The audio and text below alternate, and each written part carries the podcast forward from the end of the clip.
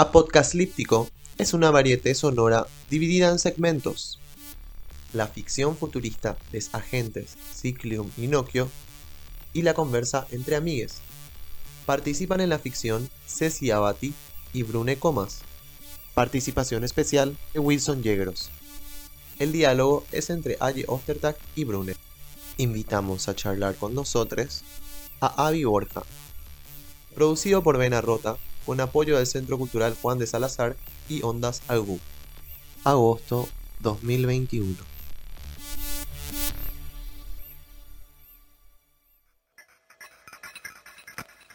Episodio 4.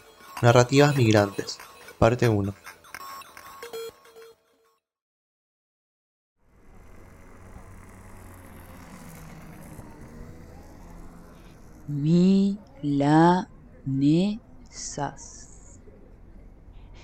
Filetes delgados, condimentados y empanados, fritos entre pan. Este pseudo sanitario más bien parecía corresponder al de un estadio de fútbol o luchadores en el barro. Es tu turno, Ciclium, de dejar atrás ese gastado traje. Bueno, de experiencia en experiencia. Esta investigación está tomando cada vez rumbos más insólitos. Desde haber aterrizado del otro lado de la ciudad, cruzando con canoa para llegar hasta el centro, y haber presenciado manifestaciones sociales mientras inhalamos embriagantes aromas. Y accidentalmente pulverizar a un discriminador que lo merecía. y también haber conocido el Palacio de la Corrupción, o también llamada Justicia, que sería uno de los espacios más deplorables y corruptos del universo. En el cual no pudimos quedarnos más que cinco minutos. Con una explosión incluida. Creo que es el momento preciso de... ¡Volver al año 2300! No, no, Kyo. Es el momento preciso de descansar. Voy a cambiarme este traje. Averiguaré algún espacio verde disponible en las inmediaciones en mi aparato celular.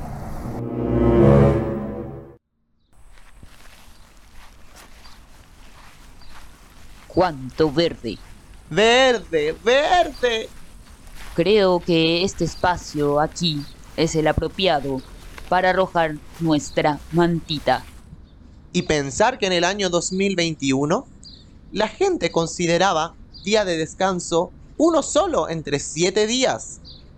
Desde el año 2200 en adelante, cada día trabajado significa uno de descanso, para contemplar las pocas cosas vivas que iban permaneciendo en la superficie.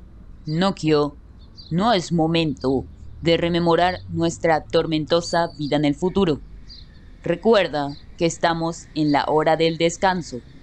Así que no deberíamos estar haciendo comparaciones dramáticas. Ciclium. Para descansar es preciso... Ciclium, Ciclium. Mira, allá, detrás de esos arbustos. Y recuerda, abrir tus fosas nasales. Oh no, de nuevo, el olor embriagante de medicina ancestral. ¡Sí! Ese chico de cabellera color castaño de un metro setenta y cinco entre 22 y 24 años está fumando, intentando que parezca hacerlo disimuladamente. Debemos ir hacia él. Nokio, debemos ser precavidos a la hora de interactuar con los humanoides, y más teniendo en cuenta las arcaicas legislaciones locales al respecto del cannabis. A pesar de que en Paraguay sea ilegal el consumo recreativo y la plantación, nuevamente nace en mí unas ganas de inhalar el humo por otra vía. ¿Sabes, Nokio? En el tiempo que nos tocó vivir el 2321, ya no queda ninguna especie cannabinoide para consumir en ninguna de sus maneras. Me prometí que iría el tiempo que fuera para alguna vez poder probar. Eh, Nokio. Nokio. ¿Dónde estás? ¡Hola! Arma, ¿me convidarías una seca?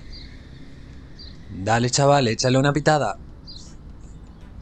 Nokio, hiciste trampa. Usaste el traje de teletransportación. ¡Dale, Ciclium! ¡Préndete a la ronda! Buenas, buen hombre. Venga, ¿de dónde sois vosotros? Responderemos preguntas después de las inhalaciones correspondientes. Un momento, por favor.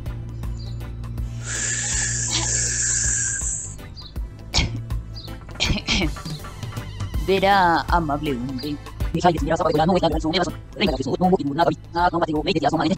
Entonces, tipo, ya llegamos a este tiempo y estamos acá divagando de cómo todo se fue a la mierda. No sabemos, la verdad, qué onda, lo que va a pasar en este viaje. Sí, como que somos de acá, pero de otro tiempo. Ah, vale, pues yo tampoco soy de aquí. Me he mudado a Paraguay a vivir un buen tiempo. ¿Qué? Es decir, que estás escogiendo habitar este territorio por voluntad propia. Hombre, que sí. Sorprendente.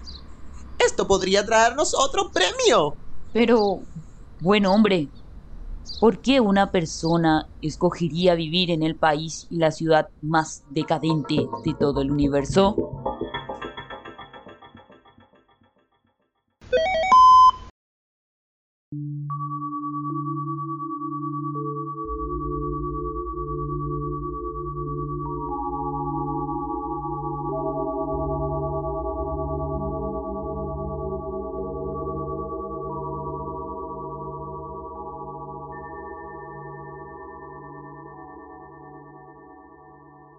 Eh, vivo en Canadá, vivo en Toronto.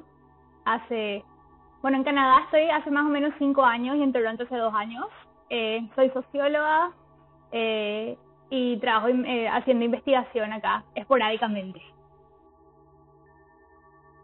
Esto de huir, como la gente cada vez que, que de repente están frustrados, frustradas con vivir en Paraguay, eh, lo primero que, que decimos es me quiero rajar ya, o sea, eso es así un tema eh, que yo veo todos los días en redes sociales, cuando entro a Twitter, todos los días al menos veo un tweet que dice estoy cansado, estoy podrido, me quiero rajar, me quiero ir.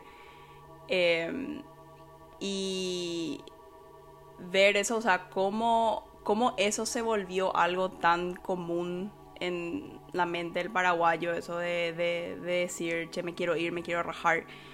Eh, o sea, dice algo de cómo estamos como sociedad, ¿verdad? Como especialmente la gente joven está cansada del, del sistema, de, de un sistema que, que, no funciona, de la ANR que nos roba el futuro. Eh, y cómo, cómo, eso nos afecta especialmente a, a, la gente de nuestra generación, que somos la primera generación post dictadura.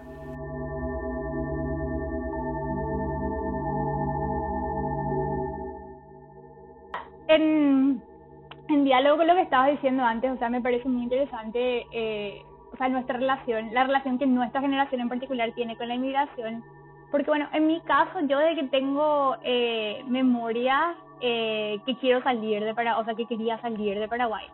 Pero en mi caso era una situación en la que incluso mi mamá, ¿verdad? Eh, que viene más o menos de una, de una clase media aspiracional, ¿verdad? Siempre me metió también en la cabeza que yo para desarrollarme o eh, para poder tener un futuro prometedor necesitaba salir de Paraguay. O sea que yo no sé hasta qué punto eh, ese discurso es algo que nació en mí como interactuando con otra gente de mi generación o cuánto también es algo que viene desde antes y tal vez ese sentimiento también eh, que tienen eh, ya gente mayor, ¿verdad? Sobre la idea de que el futuro de nuestros hijos no está acá y no hay nada que nosotros podamos hacer para cambiar Paraguay, pero lo que podemos hacer es como ahorrar diferente, o suficiente dinero como para poder qué sé yo, ayudarles a que se vayan a estudiar afuera y que después tal vez incluso me lleven, ¿verdad? Esa idea de que después, o sea, una, una migración de generación tras generación, ¿verdad?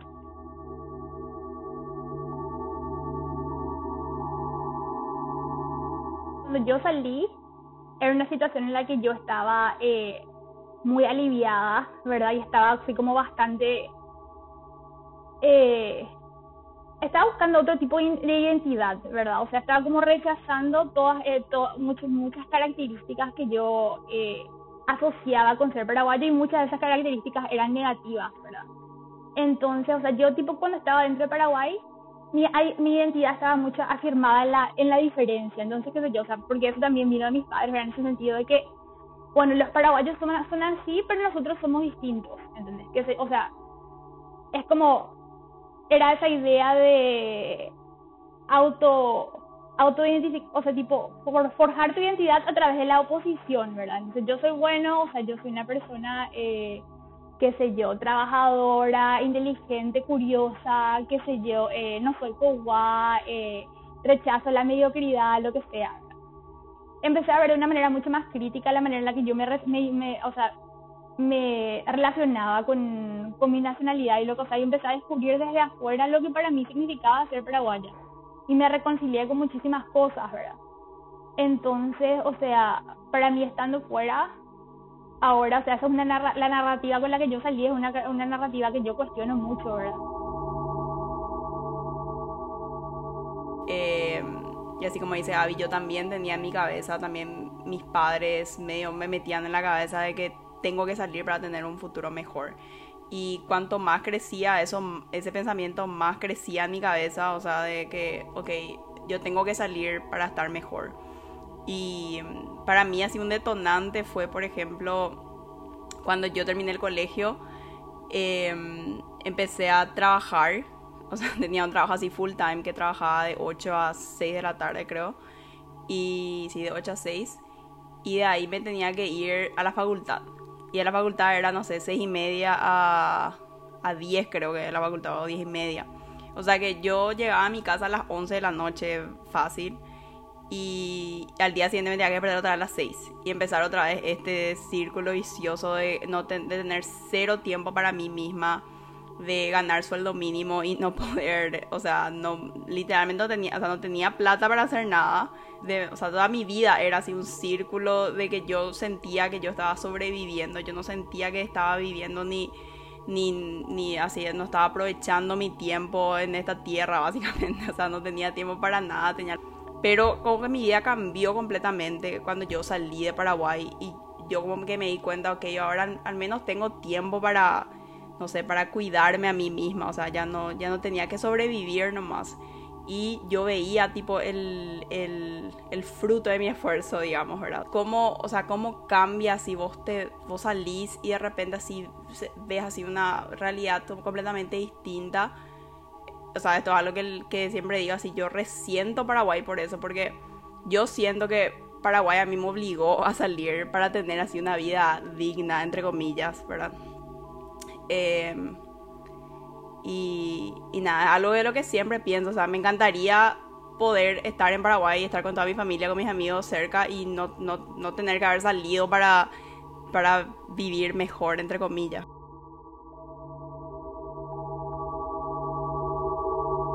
Eh, porque claro, o sea, en mi caso yo estaba hablando antes, ¿verdad? De cómo yo vi muchas de las ventajas de estar dentro estando fuera pero, o sea, poniendo eso en conversación con el tema de la migración obligada, ¿verdad? Poder estar en un lugar cómodo en, lo que, en el que vos no estás preocupado sobre tu, eh, sobre tu seguridad física, sobre violencia de género. O sea, pasa también, ¿verdad? Pero no es algo que es tan parte de tu día a día, en el que no estás teniendo que eh, tener que estar luchando contra la injusticia de clase todo el tiempo, otra usando todas tus horas del día para poder eh, ganar, ganar un sueldo mínimo y apenas poder comer. O sea, tener ese tipo de comodidades también, tipo que te da la libertad de, de poder eh, explorar, eh, claro, tu, tu identidad, ¿verdad? Intelectual mejor. Entonces, bueno, o sea, de repente por eso cuando uno está afuera empieza a poder apreciar lo que significa estar dentro, porque ahí, porque de repente fuera tenés esa seguridad que lastimosamente no puedes tener dentro de Paraguay. Pero sí, no, yo definitivamente, o sea, siento que, que necesito volver y, cada vez que vuelvo, o sea, siento que, que como que es un cambio total de, de energía, pero es distinto estar en Paraguay dos semanas, ¿verdad? Que, que vivir la realidad de, Paraguay, incluso, no sé. Eh, claro, o sea, estar fuera también es difícil, eh, yo sé que es un estereotipo, pero, eh, la- o sea, la calidad de las conexiones sociales no son las mismas. Eh, de repente, o sea, hay- hay- a mí me parece que la manera de, de socializar, de, de socializar en los canadienses, por ejemplo, es muy superficial. No hay tipo el mismo grado de, auto, de, de autenticidad o el mismo grado de apertura, de, de conocer gente nueva, de venir a mi casa, ¿verdad? Eh, o sea, por lo menos eso no es parte de mi experiencia en el día a día. De repente, acá necesito trabajar menos para tener una, una vida cómoda, pero al mismo tiempo como ese, esa mentalidad de como que tus éxitos te definen, o sea, esa mentalidad capitalista de, de tener que producir, de tener que... Eh, de tener que tener tipo ciertos logros externos para ser una persona eh, que vale la pena también, o sea, algo que a mí, por ejemplo, me sofoca muchísimo acá.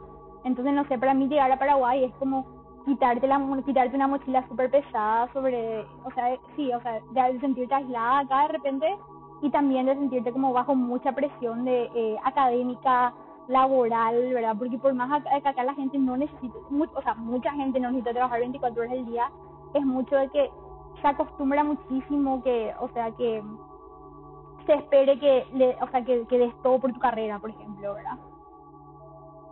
Yo ahora, después de vivir acá ocho años, yo recién tengo así un grupo de amigos que es, que, que, que me siento así más cómoda de, che, me tu casa. Pero me, me llevó ocho años, literal, o sea, alrededor de, no sé, seis, seis años más o menos, así, de, de, de encontrar gente así con la que yo, en serio, me sienta eh, cómoda para decir, para llamarle, decir, che, me tu casa. Que es algo en Paraguay, es tan común para nosotros, che, me tu casa, tomate o sea, Bruno y yo, esa era nuestra vida cuando- durante todo el colegio, o sea, era así, me voy a tu casa, tomate tereré, afuera, ¿entendés?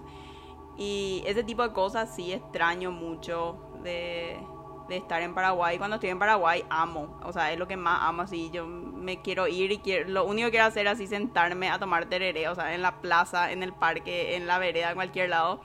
Pero quiero así vivir esa vida de no preocuparme y de hacer nada, sentarme en la vereda y mirar a la gente pasar. Que es algo que, que, que así amo y disfruto luego así con, con todo mi cuerpo cuando estoy en Paraguay.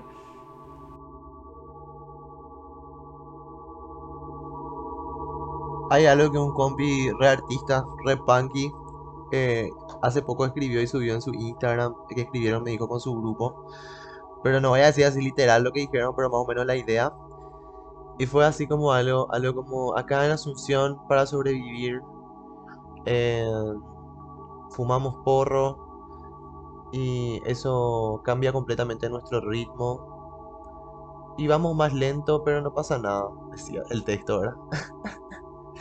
Y me pareció así como una cuestión súper poética también, ¿entendés? Como, no sé, a mí a veces me, me- me viene esta cuestión de querer pensar lo que puede partir desde las ruinas, ¿verdad? Lo que puede partir cuando aparentemente todo está cayendo o todo se está derribando. Por eso luego también, tipo, pensamos en esto de que sea una cosa medio apocalíptica todo, ¿verdad? Que el mundo se fue a la mierda. Pero hay un, hay un rollo ahí con el, con el cambio de ritmo que para mí tiene mucho para enseñarnos y mucho también como que al final se va a traducir en calidad de vida.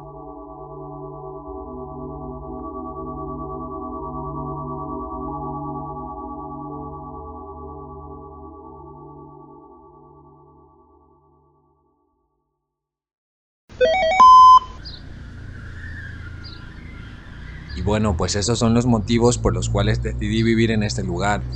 ¡Qué historia más conmovedora! Bueno, gentil hombre, muchas gracias por compartir marihuana y su tiempo.